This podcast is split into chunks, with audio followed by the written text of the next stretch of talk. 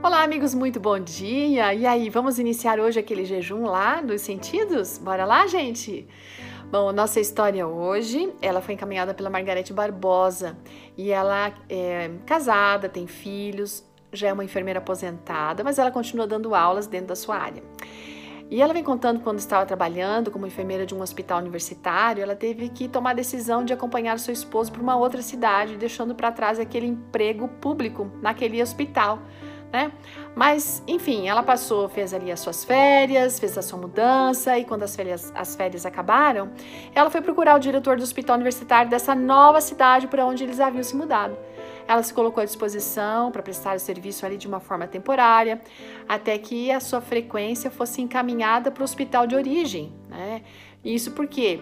Porque tem um processo de redistribuição de servidores públicos federais que precisa acontecer, só que naquele período, naquele momento, esse serviço estava suspenso. Bom, ela foi aceita lá naquele hospital, no novo lugar, com a condição de assumir uma chefia e ela aceitou, sabia que Deus estava no comando e ela seguiu em frente. Sete meses se passaram quando ela recebeu o comunicado, gente, que estava sendo permitida a solicitação para fazer essa redistribuição de servidores, né? Então ela deu entrada no processo para resolver a sua questão. Só que realmente ela precisou ter muita paciência. Passaram-se meses até que um dia ela foi informada de que ela tinha que se apresentar no hospital de origem, lá naquela outra cidade, no prazo de 30 dias. E se ela não fizesse isso, gente, ela corria o risco de ser demitida por abandono de emprego. Nossa, ela ficou muito angustiada, não podia perder emprego. Ela começou com muita oração e ela precisava de uma intervenção de Deus. E ela sentia que não tinha uma solução humana para esse caso.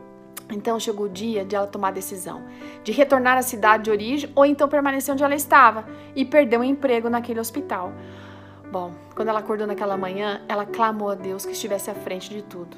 Foi então que ela escutou uma voz sussurrando no ouvido dela, dizendo assim: Deus abriu o mar vermelho ele pode mudar o curso das coisas.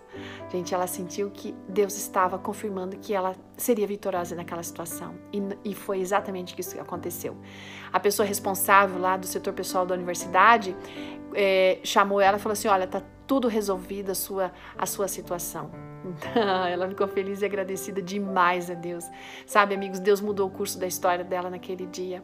E será que a gente não está com uma dificuldade, com uma situação para resolver? Estamos aí aflitos? Para que ficar angustiados? Coloquemos as coisas nas mãos de Deus. No tempo dele, ele vai resolver. No tempo certo, ele vai sim mudar o curso da nossa história. Fique com o texto de Êxodo 14, verso 15, quando o Senhor diz o seguinte: Então, Moisés, vocês estão clamando a mim? Diga ao povo que marche. Vamos seguir a vida porque Deus sim vai agir no momento adequado. Grande abraço, gente, e até amanhã. Tchau!